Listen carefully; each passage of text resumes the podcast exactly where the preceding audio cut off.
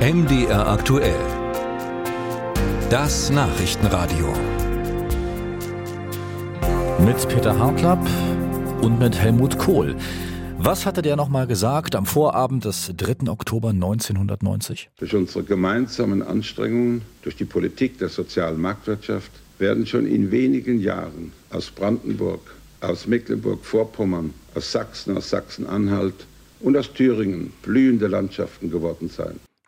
Wenige Jahre ist relativ. Wir haben jetzt 2023 und jetzt ist das, was Helmut Kohl vor über 30 Jahren versprochen hat, offenbar wahr geworden.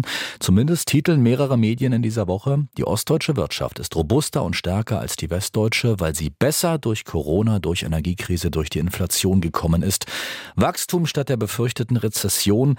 Festgestellt haben das Deutschlands führende Institute für Wirtschaftsforschung. Oliver Holtemöller ist Vizepräsident des Leibniz-Instituts für Wirtschaftsforschung Halle und mir jetzt zugeschaltet. Grüß Sie. Hallo, ich grüße Sie. Herr Holtemöller, jetzt haben wir so ein kleines Problem. Auf der einen Seite blühende Landschaften, Unternehmen sind glimpflicher durch die Krise gekommen als befürchtet. Auf der anderen Seite melden unsere Nachrichten gerade das, was ebenfalls Ihr Institut rausgefunden hat. Die Zahl der Firmenpleiten in Deutschland ist auf dem höchsten Stand seit knapp drei Jahren. Was machen wir damit? Man muss die verschiedenen Dinge ein bisschen sortieren und auseinanderhalten. Ähm, also wenn es um die blühenden Landschaften geht, da sprechen wir über sehr langfristige Entwicklungen. Da ist es immer noch so, dass gemessen an verschiedenen Indikatoren durchaus ein weiter Unterschied zwischen ähm, Ost- und Westdeutschland besteht. Und der zweite Punkt, äh, das aktuelle Wirtschaftswachstum, das ist die Konjunktur. Das ist auch ein relativ übliches Muster, dass bei großen internationalen Konjunkturschwankungen die ostdeutsche Wirtschaft hm. etwas glatter dadurch kommt. Und das dritte sind die Insolvenzen. Auch da kann man jetzt sagen, die ähm, Schlagzeilen sind vielleicht etwas alarmistisch. Wir hatten eben in den vergangenen Jahren außerordentlich wenige Insolvenzen. Hm. Und der Anstieg jetzt bedeutet eigentlich nur, dass wir zurückkehren auf das Niveau, das bis 2020 üblich war. Okay. Bleiben wir mal bei den blühenden Landschaften, Herr äh, Holtemöller, weil es einfach schöner ist. Laut Ihren Berechnungen ist die Wirtschaft in den neuen Ländern im vorigen Jahr um drei Prozent gewachsen. Im Westen waren es nur 1,5 Prozent. Wie konkret ist das zu erklären?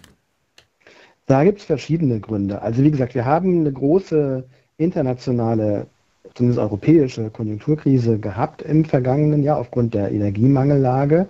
Und es ist bei allen Konjunkturschwankungen immer so, dass Ostdeutschland da dann ein bisschen äh, einfacher und besser durchkommt, weil immer noch die Ausrichtung stärker auf die Binnenwirtschaft ist als auf die internationale Wirtschaft.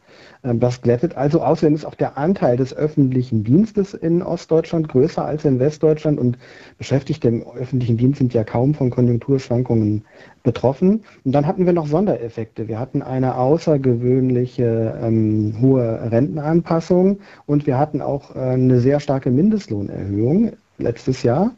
Und in Ostdeutschland sind mehr Menschen Mindestlohnempfänger als Anteil als hm. in Westdeutschland. Das heißt, all diese Effekte haben dann hier zusätzlich im Vergleich zu Westdeutschland die Nachfrage gestärkt. Und das sieht man dann auch bei der Wirtschaftsleistung. Stichwort Lohn.